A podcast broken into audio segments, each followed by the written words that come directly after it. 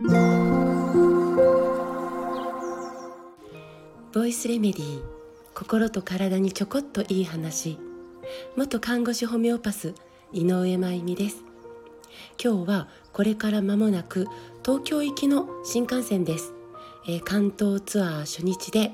えー、血液を元気にということで貧血について2時間半も、えー、マシンガンでお話をしていきたいとと思っていますさて私はとても田舎に住んでいるんですが、えー、昨日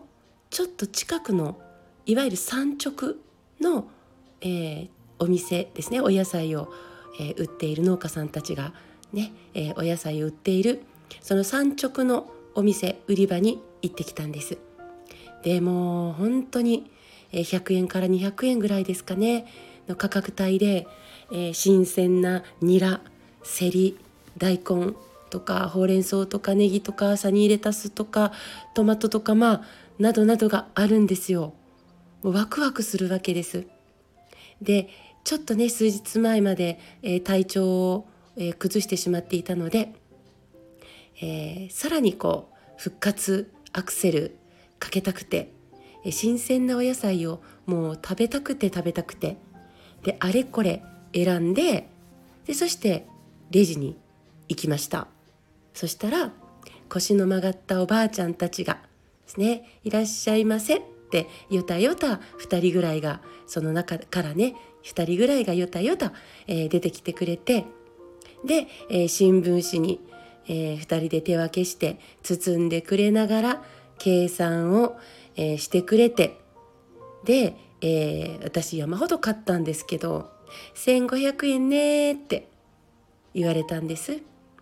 マスクも外しているこのおばあちゃんたちに「わあこんなに買ったのに安くて助かりますありがとうございます」なんて声をかけてでお金をお財布から出したらしわしわのでもぷっくりした柔らかそうなでもしっかり硬そうな働き者の手がスッと出てくるわけです。もうなんちゅうなんというか 見ているだけでありがたくてその手に2,000円を渡したんですよね。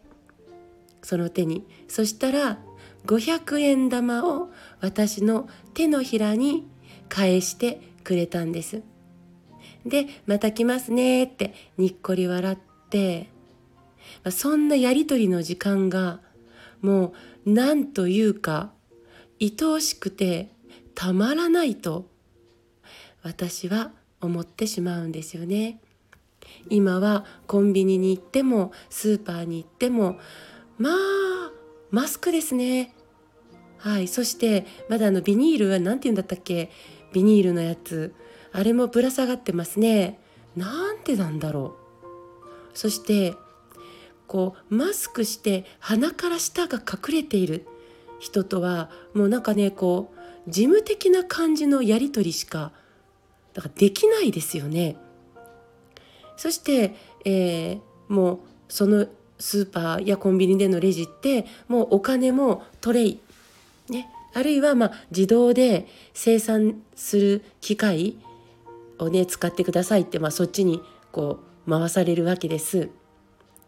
でその機械の AI じゃないかもしれないけどまあ機械から出てくる声が料金は1500円です。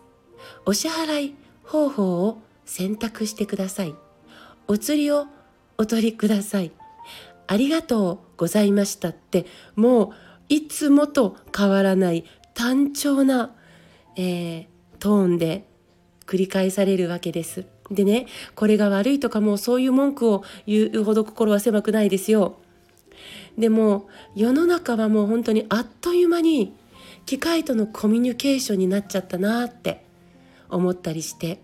だからスーパーではできるだけ通常レジというところに私は並ぶようにしているんです少しでも人から聞きたい料金は1500円です。ねえー、現金ですか？カードですか？って人から聞きたい。少しでも人とつながりたい。お金もレシートもできれば手と手でやり取りしたい、まあ、そんな風に思うのは私が昭和の人間だからなのかもしれないですが。まあね車に乗ってナビを設定してね、300メートル先を左に曲がります。なんてこう言ってもらえるとそれはね便利なんですよ。で、えー、時々もうね2時間走ってます。そろそろお休みしませんかって気を使ってもらったりもしてね。で便利なことで助けられていることもたくさんあるから本当にマジで文句じゃないんです。ただ私たち人間の耳とか肌とか肌に生えている毛とか脳とかは、まあ、音を聞いていると言われているんですがこの人工的な音声をどんな風に受け止めているのかな肉声と区別ってどんな風にしているのかなと気になるこの頃です。肉声というものだからこそ与え合える感情愛情感動があるんじゃないかこう肉声に反応するように私たちは作られていると思っているんですよね。